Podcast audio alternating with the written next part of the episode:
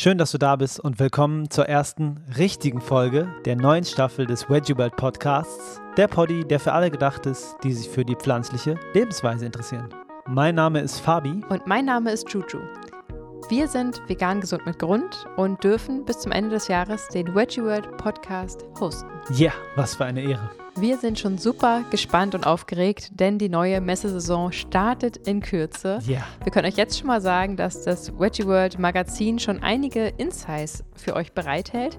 Man schon alle Termine finden kann, aber auch schon in die Bühnenprogramme und Ausstellerlisten Einsicht erhält. Da lohnt es sich also wirklich mal vorbeizuschauen. Ja, die Ausstellerlisten wachsen auf jeden Fall auch fleißig. Wir geben euch jetzt ein paar Termine durch, wo die Veggie World dieses Jahr noch am Start sein wird. In den Niederlanden am 3. und 4.9. Frankfurt 24. und 25.9. In Paris 1.10., 2.10. Hamburg 15. und 16.10. und in München am 12.11. und 13.11. Das ist eine ganze Stange an Terminen und wir freuen uns natürlich wie immer sehr, dass die Veggie World in diese Städte wieder einen ordentlichen veganen Flair bringen wird und ja. die Leute wieder begeistern wird mit den spannenden Bühnenprogrammen, mit den Ausstellern. Das geschmackliche und soziale Erlebnis, was man einfach immer wieder auf dieser Messe erleben darf, ist einfach ein Fest und je mehr Städte, desto besser, wie ich finde. Ja. Vielleicht schon ein kleiner Spoiler. In Hamburg werden auch wir wieder auf der Bühne am Start sein und sind schon super aufgeregt und freuen uns auf euch. Auf jeden Fall. Aber tatsächlich stehen auch schon die ersten Termine fürs Frühjahr 2023 fest. Mhm.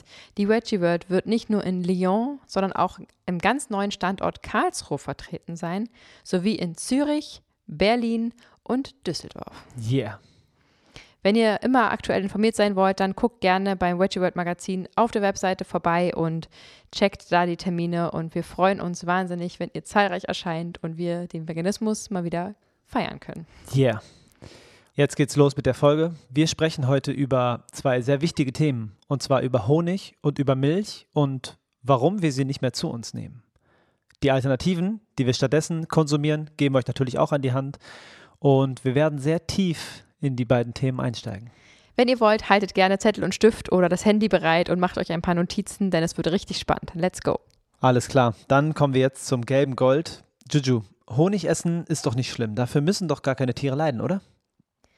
Ja, tatsächlich habe ich das früher auch so gedacht und habe meinen Honig immer sehr genossen, denn ich hatte im Hinterkopf, dass der total gesund ist mhm. und dass ich ja mit gutem Gewissen leckeres, süßes Essen genießen kann mhm. und dass man vielleicht sogar die Bienen dadurch unterstützt, weil ja die Bienen super wichtig sind für die Natur und in dem Moment, wo der Imker sich gut um die Bienen kümmert, ähm, ja, habe ich vielleicht sogar einen Beitrag geleistet zur, zum Naturschutz.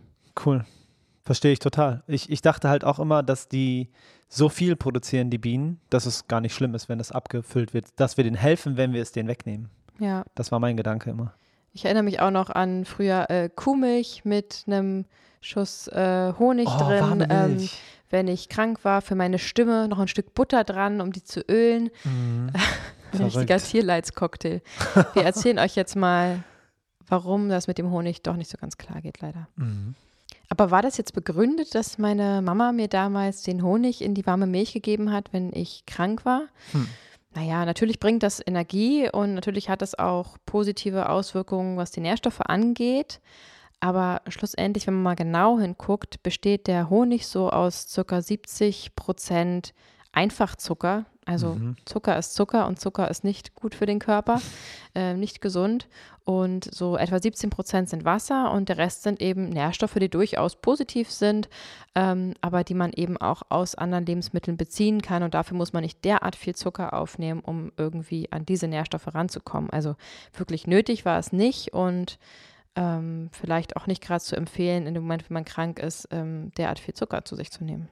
Okay, das heißt, die Enzyme und die Vitamine oder Proteine, die enthalten sind, stehen gar, in gar keinem Verhältnis zu dem Zucker, der drin ist. Ja, genau. Also alleine aus gesundheitlicher Sicht ist aufgrund des vielen Zuckers Honig jetzt kein Lebensmittel, was man jetzt unbedingt täglich essen sollte, um sich irgendwie besser zu fühlen und sich gesund zu ernähren. Okay.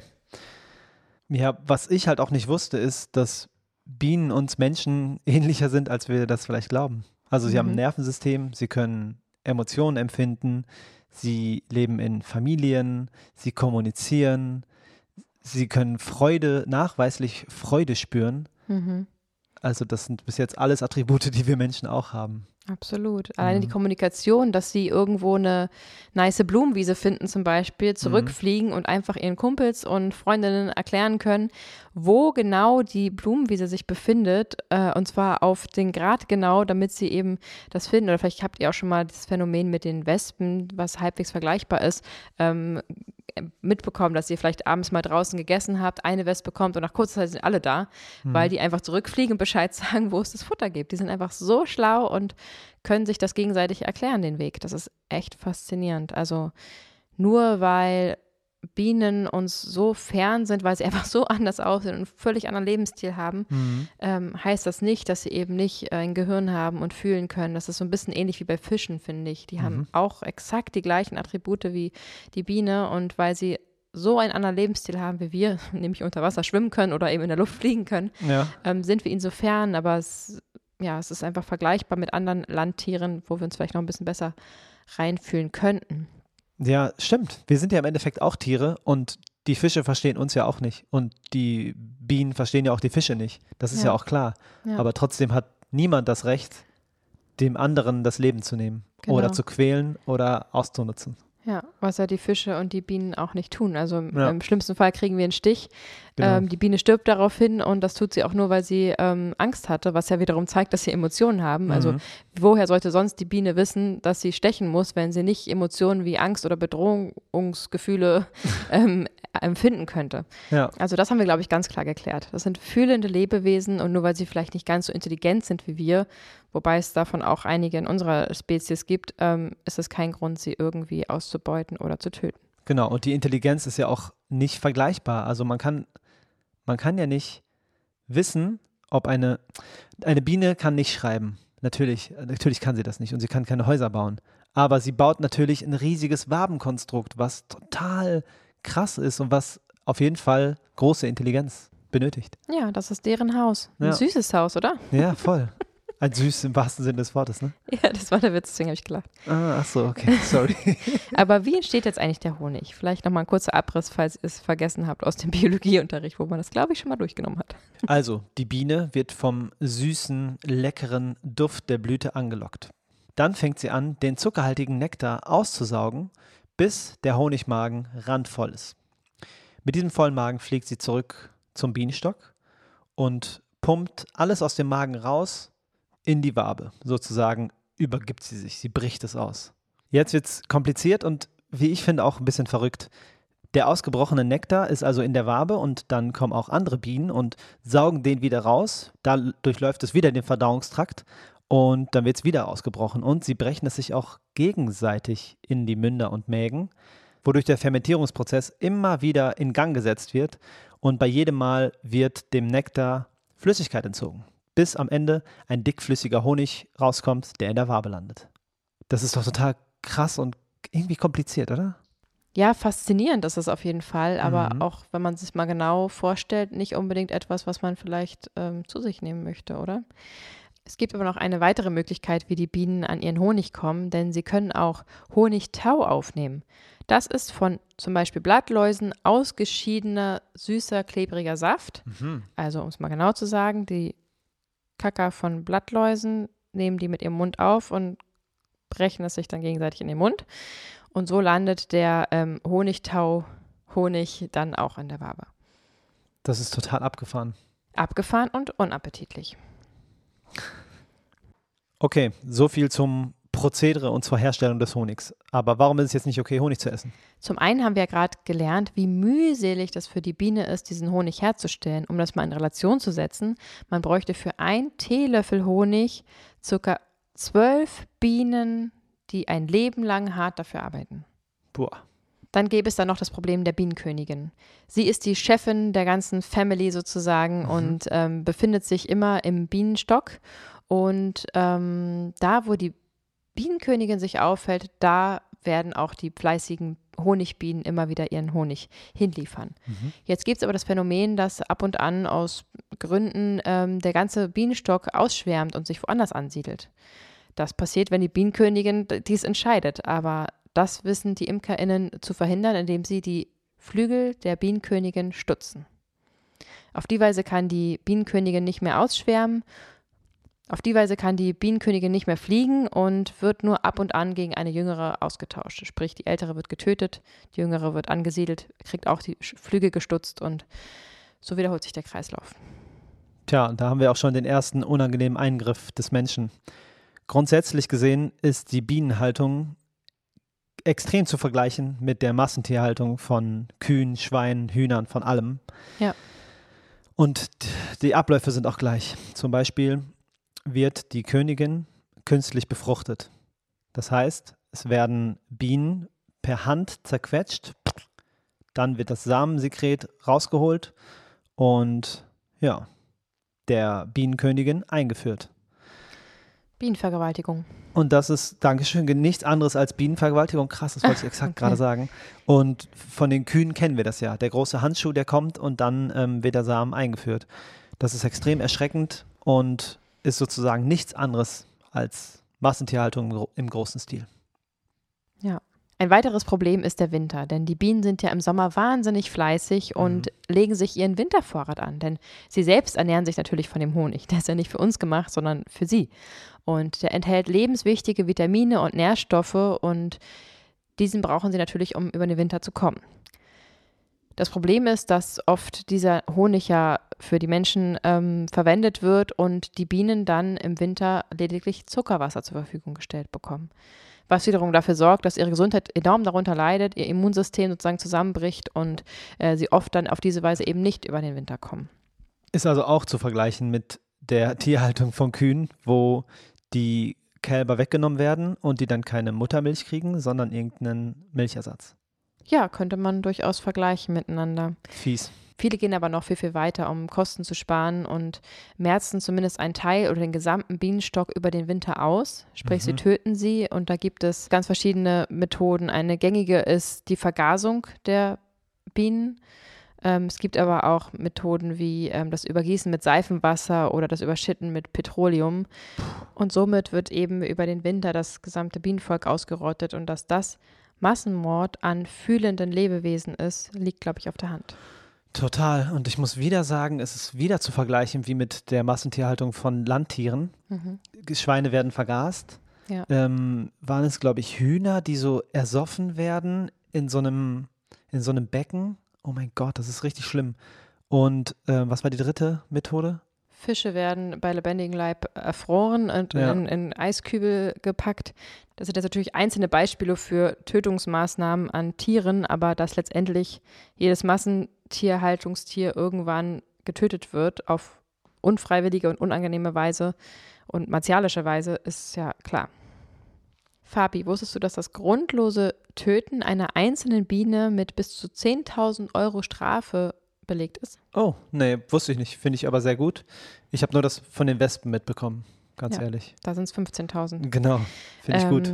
Das klingt jetzt vielleicht erstmal unverschämt hoch, aber tatsächlich gibt es zum einen ja keinen Grund, eine Biene zu töten. Mhm. Und zum anderen hängt unser gesamtes Überleben von den Insekten ab. Denn die Bienen werden ja nicht nur durch den bezaubernden Duft und die tollen Farben dieser wunderbaren Blumen da draußen angelockt, um den Nektar zu gewinnen für ihren eigenen Honig, sondern die Natur ist ja so schlau, dass sie dabei ja noch was anderes machen. Mhm. Denn sie bestäuben damit auch Pflanzen, sodass sie überhaupt Früchte tragen können. Wir hätten zum Beispiel keine Mandeln, Äpfeln oder Erdbeeren, wenn sie nicht davor von Bienen bestäubt worden wären. Mhm.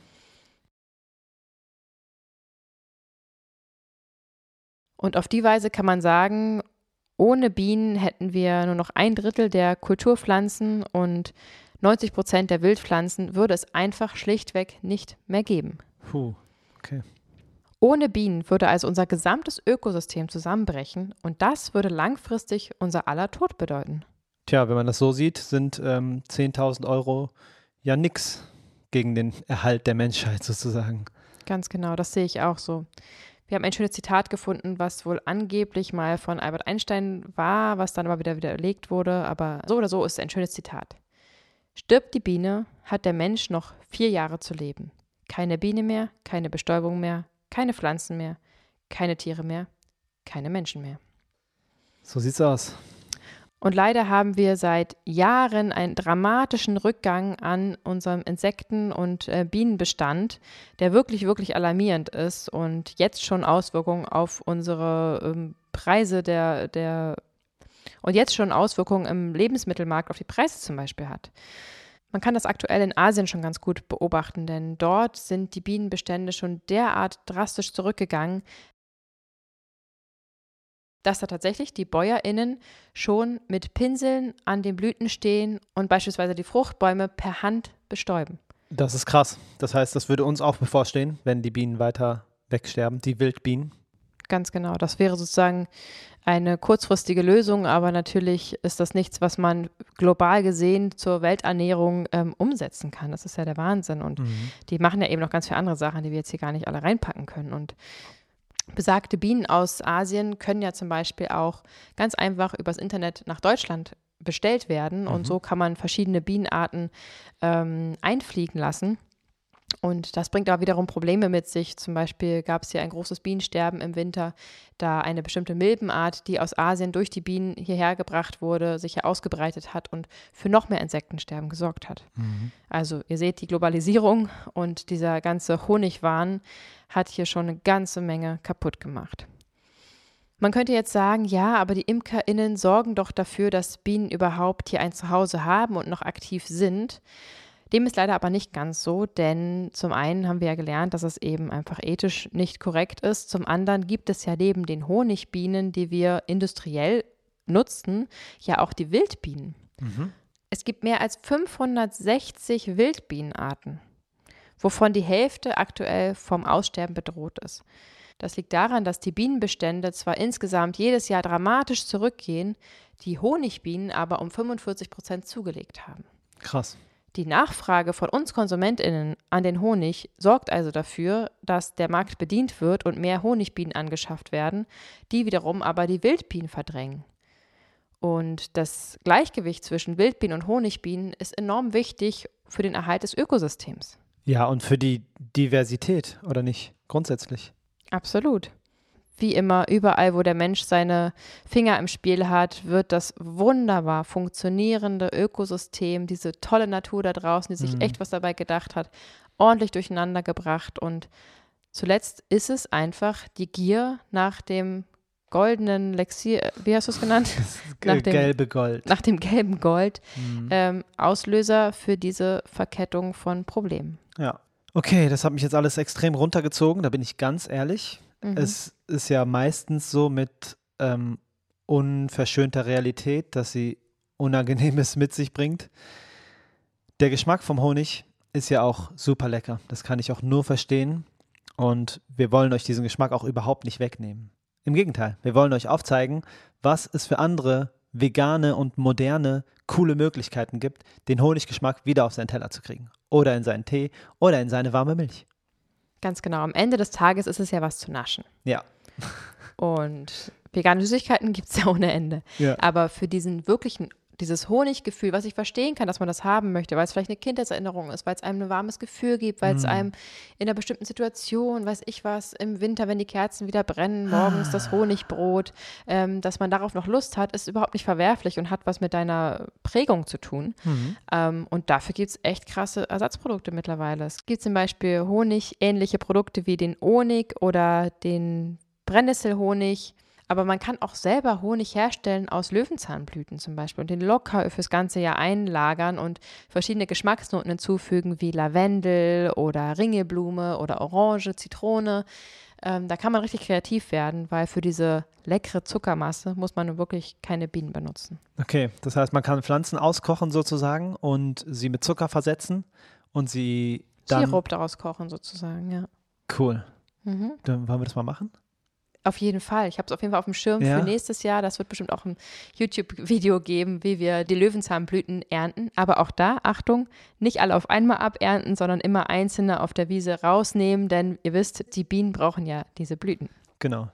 Zum Süßen kannst du natürlich auch Ahornsirup, Apfel- oder Birnendicksaft, Zuckerrübensirup, Reissirup, Agavendicksaft. Du kannst so viele Sachen benutzen, die deinen Kaffee oder Tee oder dein Essen süßer machen, leckerer machen und dir wirklich das Gefühl von Honig geben, wenn du darauf schwer verzichten kannst. Es geht nur um Alternativen. Ja, und gerade dieser Zuckerrübensirup ist echt unterschätzt, weil den findet man oft auch regional und der wird ähm, vom vom CO2-Fußabdruck her sehr schonend hergestellt. Mhm. Und ähm, vielleicht nochmal ganz kurz überhaupt zu den Zuckerarten. Also diese Einfachzucker sind einfach ja, ähm, ernährungstechnisch nicht wertvoll. Das sind leere Kalorien. Mhm. Ähm, die schmecken lecker, keine Frage. Aber wenn man versucht, jetzt eine bessere äh, oder ges vermeintlich gesündere Süßungsmethode zu finden, dann kann man zum Beispiel ähm, Trockenfrüchte verwenden, wie Datteln oder Rosinen. Mhm. Denn die enthalten natürlich von Natur aus auch viel Zucker, aber haben eben neben diesem Zucker eben auch noch entsprechende ähm, Nährstoffe und Ballaststoffe, die sie mit sich bringen. Von daher ist das immer noch eine ganz gute Alternative für alle Süßmäuler da draußen. Cool. Und so Cranberries, fallen die da auch rein? Ja, ne? Ja, die sind halt sauer, ne? Die sind sauer. Ja, aber haben natürlich auch viel Fruchtzucker. Cool. Alternativen gibt es wirklich ohne Ende und Honig ist definitiv nicht vegan. Ein weiteres nicht veganes Produkt hat der Mensch schon vor ungefähr 10.000 Jahren für sich entdeckt und im großen Stil industrialisiert. Jetzt sprechen wir über Milch und warum wir sie nicht mehr trinken.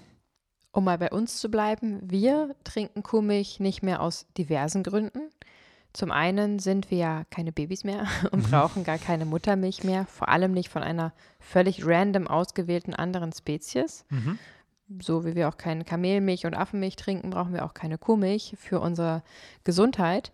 Mhm. Ähm, zum anderen ist das vom Körper auch gar nicht so vorgesehen. Also dieses Darmenzym Laktose, was wir als Baby besitzen, um die Muttermilch unserer Spezies, also unserer Mütter, zu, verdauen zu können und uns davon zu ernähren. Ja. Dieses Enzym baut sich berechtigterweise bei 75 Prozent der Erwachsenen mit der Zeit einfach ab, weil es ja gar nicht mehr notwendig ist, weil wir abgestillt sind. Ja.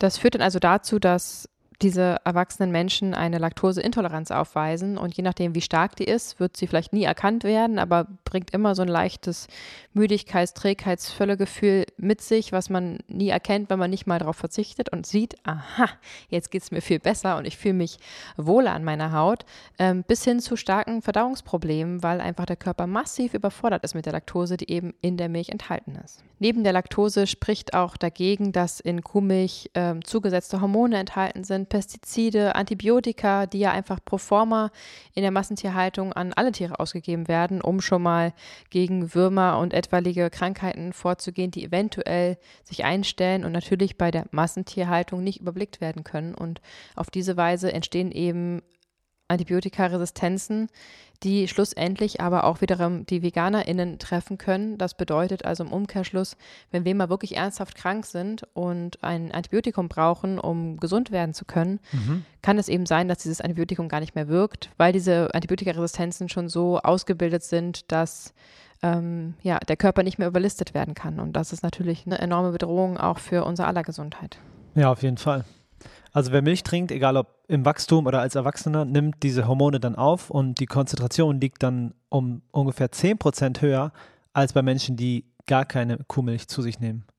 Das kann man also ganz einfach nachtesten und mhm. was, was man sich echt nicht wünscht. Ja, und deswegen starke Milchtrinker können wirklich größer sein, weil sie die durch die Hormone länger wachsen. Mm, da gibt es auch Studien zu, warum vegane Kinder, die, wie wir auch welche haben, ja. ähm, oft äh, kleiner sind als die ähm, omnivoren Kinder, was nicht daran liegt, dass sie irgendwie mangelernährt sind, sondern im Gegenteil, dass sie eben nicht äh, mit Wachstumshormonen ähm, zugesetzt werden. Und bei Erwachsenen würde die Studie genauso ausfallen, wenn man sie mal durchführen würde, denn ähm, dass wir Menschen immer und immer größer werden, hat diverse Gründe, aber natürlich zählt dazu eben auch die Hormonzugabe in Milchprodukten sowie der Fakt, dass die Kuhmilch für das Kälbchen ähm, ja eine ganz andere Power haben muss als mhm. die Muttermilch fürs Baby, denn so ein Kälbchen bringt natürlich was anderes auf die Waage oder so eine ausgewachsene Kuh als, ähm, als wir Menschen und die ist einfach nicht für uns und unseren Wachstum gedacht. Ja, der Mensch ist auch das einzige Lebewesen, das nach dem Abstillen Muttermilch zu sich nimmt, vor allem von einer anderen Spezies. Es gibt ja kein anderes Tier irgendwo in der Natur, nee. das sich von einem anderen Tier die Milch holt, obwohl es schon ausgewachsen ist. Mhm, das stimmt. Macht auch keinen Sinn. Das Gerücht, dass wir die Kuhmilch dringend benötigen für unseren Erhalt unserer Gesundheit, mhm. ähm, hält sich wirklich hartnäckig. Aber wenn man mal genau hinschaut, dann kann man natürlich ernährungsphysiologisch einfach sich mal die Milch anschauen und die einzelnen Bestandteile. Und wenn man dann sieht, dass eben in Milch Proteine, Fett, Calcium, Kalium, Phosphor, Vitamin B2, Vitamin B12 und Vitamin D enthalten ist, dann erkennt man ganz schnell, dass all diese wirklich wertvollen und wichtigen Nährstoffe, keine Frage, aber auch alle in Pflanzen enthalten sind und man absolut nicht die Kuhmuttermilch trinken muss, um an diese Nährstoffe ranzukommen. Richtig, sie sind in der Kuhmilch enthalten, weil die Kühe Pflanzen essen. Genau. Das Totschlagargument für die meisten ist das in der Milch enthaltene, besonders hochkonzentrierte Kalzium. Mhm. Ein Nährstoff, den wir dringend benötigen für unsere Knochengesundheit und auch für die Prävention von Osteoporose. Also wirklich kein Spaß. Ich kann verstehen, dass man ähm, diesem Glaubenssatz folgt und sagt, ich brauche Milch und Milchprodukte eben für meine Knochengesundheit. Ähm, aber zum einen wird da oft unterschätzt, dass es neben dem Kalzium auch unbedingt einen adäquaten Vitamin D-Spiegel benötigt, mhm. damit man überhaupt das Kalzium in die Knochen einlagern kann. Ah, das ist okay. sozusagen der Helfer. Ähm, aber auch äh, moderate Bewegung und Sport sind enorm wichtig, um diesen ganzen Prozess sozusagen überhaupt möglich zu machen. Und um euch da mal einen kleinen Einblick zu geben ähm, oder auch das ähm, Argument besser aushebeln zu können, möchte ich euch mal kurz sagen, in welchen pflanzlichen Alternativen besonders viel Kalzium enthalten ist und womit man das also auch ganz entspannt, pflanzlich und friedvoll abdecken kann. Cool. Zum Beispiel gibt es kalziumreiches Mineralwasser oder auch mit Kalzium angereicherte Pflanzendrinks, aber eben auch in Mandeln und Sesam sowie in deren Mousse, also Tahin und Sesammousse, ist enorm viel Kalzium enthalten. Aber auch im Brokkoli und Fenchel findet man Kalzium ohne Ende und auf diese Weise kann man zum Beispiel mit einem richtig leckeren, vielleicht frisch selbstgemachten Hummus, wie wir auch äh, auf unserer Instagram-Seite immer wieder anpreisen, unser heißer, wunderbarer Hummus, frisch aus Israel, habe ich das Rezept mitgebracht. Ähm, da ist natürlich jede Menge Tahin enthalten, also Sesammus. Und auf die Weise kann man seinen Kalziumgehalt mit einem leckeren Hummus super gut abdecken. Mm. Ist auch leckerer als Milch. ja. Meine Meinung. Und gerne gebe ich euch auch noch, wenn ihr jetzt einen Zettel und einen Stift in der Hand habt, ein paar Informationen, wie man die anderen Nährstoffe aus der Milch gut abdecken kann. Die Proteine sind natürlich nicht zu unterschätzen. Die bekommt man aber natürlich auch aus Hülsenfrüchten wie Sojabohnen, Tofu, Tempeh, Kichererbsen. Ähm, aber auch in Sojamilch ist eine moderate Menge an Protein enthalten. Vollkorngetreide, Nüsse und Samen und Kartoffeln enthalten auch jede Menge Proteine. Das Fett, was sich in der Kuhmilch befindet, ähm, ist natürlich auch nicht nur in der Kuhmilch enthalten. Wir wissen alle, es gibt auch andere fettreiche Lebensmittel und dafür muss man keine Muttermilch trinken. Ähm, von Nussmus über Avocados, über gesunde Fette, die eben Nüsse und Samen liefern, aber auch pflanzliche Öle, am liebsten kalt gepresst wie ein Leinsamöl. Achtung, auch bitte nur kalt verwenden und nicht erwärmen. Ähm, oder ein gutes natives Olivenöl ähm, bieten eine gute Möglichkeit, um seine Fettreserven aufzufüllen. Das klingt ein bisschen komisch, aber Fett ist natürlich nicht zu unterschätzen, aber in moderaten Mengen und natürlich am liebsten direkt aus der Nuss zum Beispiel, um eben auch die anderen vorteilhaften ähm, Nährstoffe mit aufnehmen zu können. Ja, Fett ist ja auch wichtig. Es, es, klingt ja immer nur eigenartig, dass du Fette brauchst. Es klingt nur komisch. Ja, vor allem braucht man davon nicht besonders viel. Das ist mhm. es ja eben auch. Ne? Genau. Und es gibt so viele Produkte oder äh, Lebensmittel oder Gerichte, wo schon ausreichend Fett drin ist, sodass man das nicht mehr unbedingt ähm, ja, in jeder Mahlzeit zusetzen sollte und muss. Mhm. Kalium ist auch so ein wichtiges Thema, ein Mineralstoff, der auch enorm wichtig ist für unseren Körper. Der ist aber auch zum Beispiel in Kakao, in Trockenobst, in Nüssen, Ölsaaten, Vollkorngetreide, Hülsefrüchte, Cashewkerne, Bananen, Karotten, Tomaten ähm, enthalten. Also auch da gibt es echt keine Probleme. Bei einer vollwertigen, ausgewogenen veganen Ernährung sind diese Lebensmittel ja sowieso enthalten, oder? Auf jeden Fall. Phosphor findet man besonders in dunklem Blattgemüse wie Spinat oder Feldsalat, Mangold, aber auch in Vollkorngetreide, ähm, Linsen, Bananen, Ölsamen oder Nüsse und vielleicht zu den Vollkorngetreiden noch ein kleiner Tipp, ähm, wenn man sich daran nicht so rantraut, gerade wenn man jetzt selber mal backt, äh, beispielsweise Krebs oder so, dann kann man das ja so langsam steigern und einfach dem ähm, Auszugsmehl immer eine größere Menge an Vollkorn ähm, mitzugeben und sich so langsam an den ähm, etwas nussigeren, volleren Geschmack gewöhnen und seinem Körper so sehr viel Gutes tun.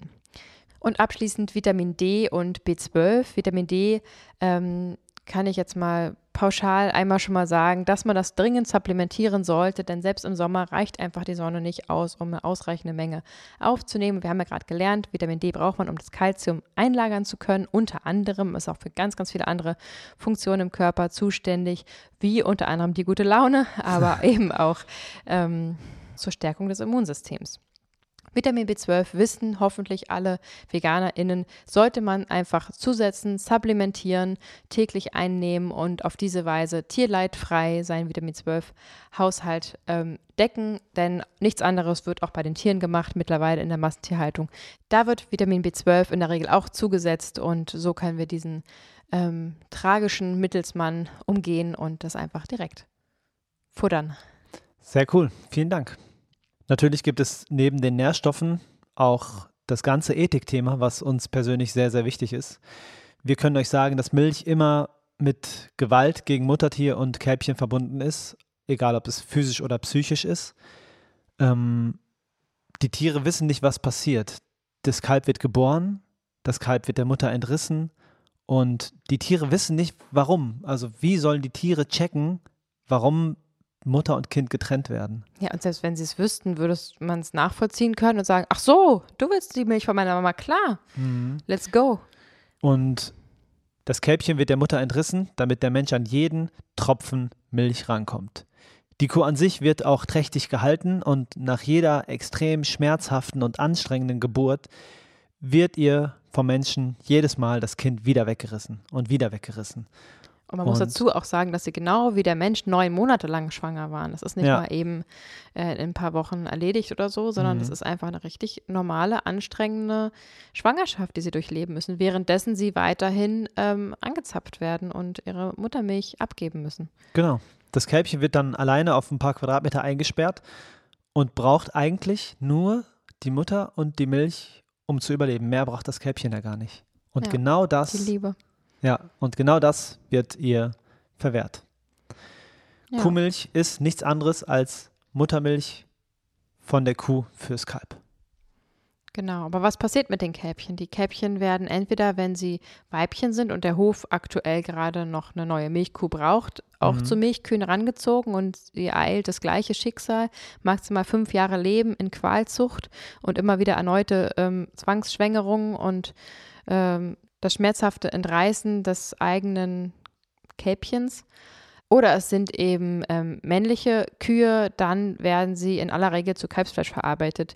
Viele denken, dass dann ja einfach das Kälbchen großgezogen werden kann und man dann einfach später ähm, nach einem friedlichen Leben auf der Weide man das Fleisch verwenden könnte. Aber tatsächlich ist es so, dass die Industrialisierung so krass fortgeschritten ist und dass es für jede einzelne ähm, Nutzgruppe, sage ich mal, eine eigene Züchtung gibt. Also es gibt eben die Milchkühe mhm. und die äh, männlichen Kälbchen der Milchkühe sind nicht geeignet, um genug Fleisch anzusetzen, damit es sich wirklich lohnt. Das heißt, sie können sie gar nicht großziehen und äh, zur Fleischgewinnung verarbeiten. Das wird dann eben das Kalbsfilet, das Kalbsfleisch. Und äh, genauso ist das mit Zuchtbullen oder eben mit den Fleischkühen, äh, wo eben das Fleisch daraus gewonnen wird aus den erwachsenen Kühen. Das sind alles jeweils für sich individuelle Spezien und ähm, und so ist es eben nicht so, dass sie dann jeweils ähm, weitergereicht werden zu dem äh, Fleischkuhzüchter oder ähnliches, sondern ähm, ja, die sind so krass überzüchtet, dass sie dafür gar nicht geeignet wären. Mhm. Mir ist aufgefallen, dass wir nicht sogenannte gesagt haben. Was meinst du? Es sind sogenannte Milchkühe. Ach so, es sind ja einfach nur Tiere. Kühe. Wir haben sie zu Milchkühen, äh, zu Ka Kälbern mit Kalbsfleisch und so. Das ist ja alles nur deklariert vom Menschen. Ja. Auch, auch um ein bisschen Distanz zu schaffen zu dem Ganzen Klar, und das ein bisschen mehr mh, mm, als Objekt zu sehen und ja. als Gegenstand, den wir für die Arbeit brauchen und nicht als fühlendes, denkendes, liebendes Lebewesen. Ja. Deswegen müssen wir wirklich sagen, sogenannte Milchkühe. Ja. Finde ich total wichtig. Total. Wenn man sich mal die Vorschriften anguckt, wie in Europa es versucht wird, mit allen Mitteln zu verbieten, dass man zum Beispiel Pflanzenmilch äh, Milch nennt, mhm. aber wiederum die Kuhmilch Milch genannt werden darf und nicht Muttermilch. Ja, oh, also, krass. Stimmt. Das ist so ein Absurdium, was mhm. mir auch gerade erst aufgefallen, so richtig. Mehr achten wir eben darauf, die richtige Sprache zu verwenden. Und da kann man als ähm, VeganerInnen oder AktivistInnen schnell den Vorwurf machen, dass wir irgendwie vermenschlichend ähm, argumentieren. Mhm. Und das wiederum ein Argument ist gegen den Veganismus, was total äh, Quatsch ist, meiner Meinung nach. Ähm, ich probiere auch darauf zu achten, dass diese Begriffe nicht zu stark zu verwenden, um mir das nicht vorwerfen zu lassen.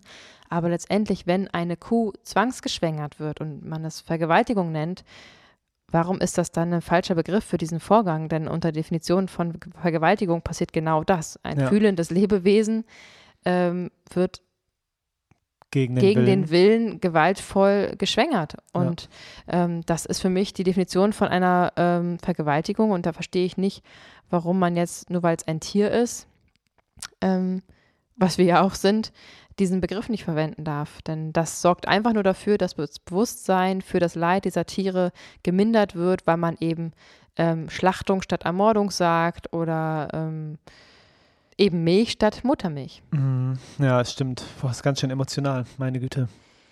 Ähm, kein leichtes Thema. Kein leichtes Thema. Für die Thema. zweite Episode hier.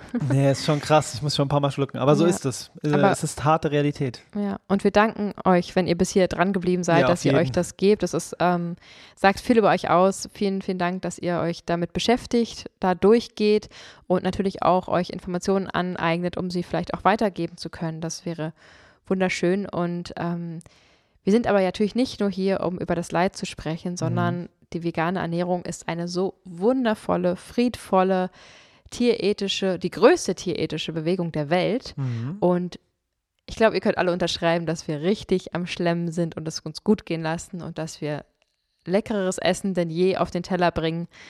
So geht es zumindest uns, weil wir seitdem viel kreativer kochen, unseren Horizont viel mehr für andere Lebensmittel geöffnet haben. Und deswegen wollen wir jetzt noch einen Blick darauf werfen, was wir statt diesen Muttermilchprodukten sonst zu uns nehmen. Hau mal raus, Fabi. Also, mein Ersatzprodukt Nummer eins, um die Milch zu ersetzen, ist Hafermilch. ich wollte wirklich kurz Haferdrink sagen. Ah. Ist Hafermilch. Und zwar schmeckt sie super lecker. Die Umgewöhnung hat, weiß ich nicht, vielleicht drei Tage gedauert. Ich spreche nur von mhm. mir persönlich. Ja. Und sie schmeckt lecker. Wenn, Im Kaffee schäumt sie auf. Ähm, Im Müsli merke ich gar keinen Unterschied. Es ist einfach der totale Genuss. Es ist lecker, günstig und vor allem tierleidfrei. Hafermilch ist mein Number One. Ja, also ich muss ehrlich sagen, dass meine Umstellung deutlich länger gedauert hat als drei Tage, mhm. weil ich, ähm, als wir von heute auf gleich über Nacht vegan wurden, ähm, ich mich schon schwer damit getan habe, aber ich habe irgendwie auch schon in der Zeit davor hat mich, hat mich schon so ein Bewusstsein beschlichen, dass das mit der Kuhmilch nicht cool ist mhm. und habe schon angefangen, ähm, immer mehr Hafermilch-Anteil ähm, in meinen Milchaufschäumer zu geben. Also lass es äh, zwei Drittel Kuhmilch gewesen sein und ein Drittel Hafermilch und habe mhm. das dann immer weiter gesteigert, ähm, weil ich eben schon das Bedürfnis hatte, davon wegzukommen, auch nicht zuletzt aus gesundheitlichen Gründen. Ähm, und als wir dann über Nacht vegan wurden, habe ich natürlich sofort komplett umgestellt und das war dann ein bisschen radikal, weil da war ich vielleicht gerade bei 40 Prozent ähm, Kuhmuttermilch mhm. und ähm, das hat mir erstmal nicht so geschmeckt, muss ich ehrlich sagen. Also ja. das war mir irgendwie irgendwas hat mir gefehlt und ähm, ich habe natürlich gewusst, wofür ich es mache, aber da habe ich ein bisschen gelitten, so geschmacklich. Mhm. Ähm, aber wie es so ist, der Mensch ist ein Gewohnheitstier. Nach 21 Tagen sagt man, hat man sich an neue Umstände gewöhnt und so wurde es immer und immer besser und ich war dann plötzlich, ähm, habe ich mein so ein Latte Macchiato getrunken, entkoffeierter Kaffee mit Hafermilch aufgeschäumt und habe mich einmal total erschrocken, weil ich so im Gespräch nicht richtig darauf geachtet habe, was ich da trinke und kurz gedacht habe, ich habe nochmal ein äh, Kuhmilch Latte Macchiato getrunken, mhm. weil der mir so lecker geschmeckt hat. Also ich habe so nebenbei, oh, das ist aber lecker. Oh, Moment, nee, dann muss es ja Kuhmilch sein. Aber nein, es war die Hafermilch und mittlerweile kann ich es gar nicht mehr nachvollziehen, verstehst du überhaupt nicht. Mhm. Ich habe auch mal diese sehr milchähnliche ähm, Not Your, wie heißt diese Milch? Not Your Milk, Not Your Mom. Also andersrum. Heißt sie so? Heißt sie so? Ähm, not, so, not Milk, not Du meinst diese Milk, ja. die so schmeckt wie Kuhmilch, aber halt genau. pflanzlich ist. Wie heißt sie denn? Äh, Not, no Milk? No Milk, glaube ich. Oh, no diese milk? Angabe ist ohne Gewehr. Genau. Ein Rumgestammel hier. Also die habe ich nochmal gekostet und äh, fand sie ziemlich ähm, unangenehm im Geschmack, weil sie mich dann doch sehr an diese Kuhmilch erinnert hat. Und ich mhm. festgestellt habe, dass es überhaupt nicht lecker ist in meinen Augen. Ja. Also lange Rede, kurzer Sinn. Ähm, ich trinke jetzt wahnsinnig gerne auch Hafermilch am liebsten und es schmeckt mir richtig gut und ähm, ja, ich vermisse es nicht mehr. Und wenn ich mal irgendwas koche, was so gar nicht süß sein soll, weil das bringt auch so eine leichte Süße mit sich, mhm. dann verwende ich einfach eine andere Milch, wie Sojamilch oder ähm, Reismilch, aber ja, eigentlich Sojamilch, denn die ist ja weniger süßlich und da kann man wunderbare, herzhafte Rezepte mit zubereiten. Genau. Die Alternativenliste ist auch hier wieder sehr lang. Es gibt Walnussmilch, Lupinenmilch, Leinsamenmilch, puh, Kokosmilch, Hanfmilch, Cashewmilch. Mhm. Und vor allem kannst du auch, wenn du möchtest, Hafermilch selber machen. Das haben wir anfangs auch gemacht, weißt ja. du? Das ist nämlich total einfach. Dafür musst du nur Haferflocken klein machen, sie pürieren, durch ein Tuch sieben und tada! Selbstgemachte Hafermilch, die unschlagbar günstig ist ja. und tierleidfrei. Ja. Tierleidfrei steht immer ganz oben drüber. Mehr ist es ja nicht als mhm. Haferflocken und Wasser in der Regel. Ja. Ähm, genau, also die Milch selbst kann man natürlich wunderbar ersetzen, aber auch diese ganzen ähm, Milchprodukte, da gibt es ja auch mittlerweile so viele Alternativen oh, yeah. von mittlerweile wirklich fertigen Puddings, Quarks, Joghurts, weiß der Geier, äh, wirklich abgepackt im, im Kühlschrank des Supermarktes. Wie heißt das? Mhm. Ähm, Kühlregal. Kühlregal. Genau, danke. Kühlschrank ähm, kann man ja mittlerweile wirklich jedes Produkt äh, super kaufen, wie auch zum Beispiel die Butter, die meiner Meinung nach exakt gleich schmeckt und sich auch gleich verhält. Mittlerweile gibt es auch viele tolle Sorten, die ähm, ganz palmölfrei sind. Und wenn man bedenkt, dass man 25 Liter Kuhmuttermilch benötigt, um ein Kilo Butter herzustellen, dann ist das echt ein Produkt, was man auch als ähm, noch nicht ganz veganer Mensch schon mal testen könnte und austauschen könnte. Denn der Umwelt tut man damit auf jeden Fall was Gutes und den Kühen erst recht. Sahne kann man erstklassig ersetzen durch Hafercuisine. Damit kann man kochen, damit kann man backen. Das funktioniert einfach wunderbar. Ja, oder einfach äh, Soja-Cuisine, das gibt es noch ja, häufiger stimmt. zu kaufen, aber äh, Fabi hat da so eine kleine Sojaallergie, was mhm, ihn dann manchmal ein bisschen ähm, sein Ohr jucken lässt und ihn so ein bisschen grunzen lässt, wenn ja. ich dann irgendeine Sahnetorte mache und vielleicht dann doch die Sojasahne verwendet habe. Also das geht ähm, ganz genauso. Sahnesteif ist vegan, die kann man damit reinhauen und ob man da jetzt geschmolzene Zartbitterschokolade unterhebt oder vegane Schokolade oder ähm, das Blanco lässt, das ist wirklich alles gar kein Problem mehr und selbst aus dem Kichererbsenwasser der Kichererbsen, mhm. sogenanntes Aquafaba kann man ähm, auch zum Beispiel ein ganz tolles Mousse au Chocolat zum Beispiel herstellen. Und wir haben auch schon eine Sahnetorte daraus gemacht. Ne? Oh ja. Also das kann kommt. man wirklich auch ähm, aufschlagen und da sind heute echt keine Grenzen mehr gesetzt. Und es gibt so tolle äh, vegane Kochbücher, ähm, die einfach aufzeigen, was alles möglich ist in der veganen Küche. Und ich glaube, da gibt es genug Alternativen und zugegebenermaßen nicht jeder vegane Käse zum Beispiel schmeckt uns auch gut, ähm, aber das haben wir eh generell sehr reduziert, wie viel Käse wir überhaupt so essen an veganen ähm, Produkten und da haben wir uns einfach durchgetestet und unsere Lieblingssorten gefunden und die genießen wir jetzt weiterhin und das mit einem guten Gewissen. So sieht's aus. Das sind unsere Gründe, warum wir keinen Honig und keine Milch essen und auch unsere Alternativen und wir hoffen, du konntest dir daraus richtig was ziehen. Ja, das wäre total schön, wenn du die Informationen ähm, wirklich dein Herz geöffnet hast und sie an dich rangelassen hast und oder das nochmal ähm, einmal aufgefrischt hast, wenn du schon lange vegan unterwegs sein solltest. Toll ist es immer, wenn man in einem freundlichen Gespräch ähm, solche Informationen mit einflechten lässt äh, mit einflechtet, um einfach ähm, darüber aufzuklären. Und ähm, ich wäre darüber dankbar gewesen, wenn mich darüber jemand informiert hätte. Und Deswegen bin ich auch so drauf, sei die Veganerin oder der Veganer, dem du damals gerne begegnet wärst, ist ja unser Motto. Und deswegen machen wir das Ganze hier auch. Und wir wünschen jetzt ganz viel Spaß beim Rumtesten der Alternativen. Und wir freuen uns, wenn du auch beim nächsten Mal wieder mit dabei bist. Wir wünschen jetzt noch einen wunderschönen Tag oder Abend. Bis zum nächsten Mal, dein Veggie World Podcast. Tschüss. Ciao.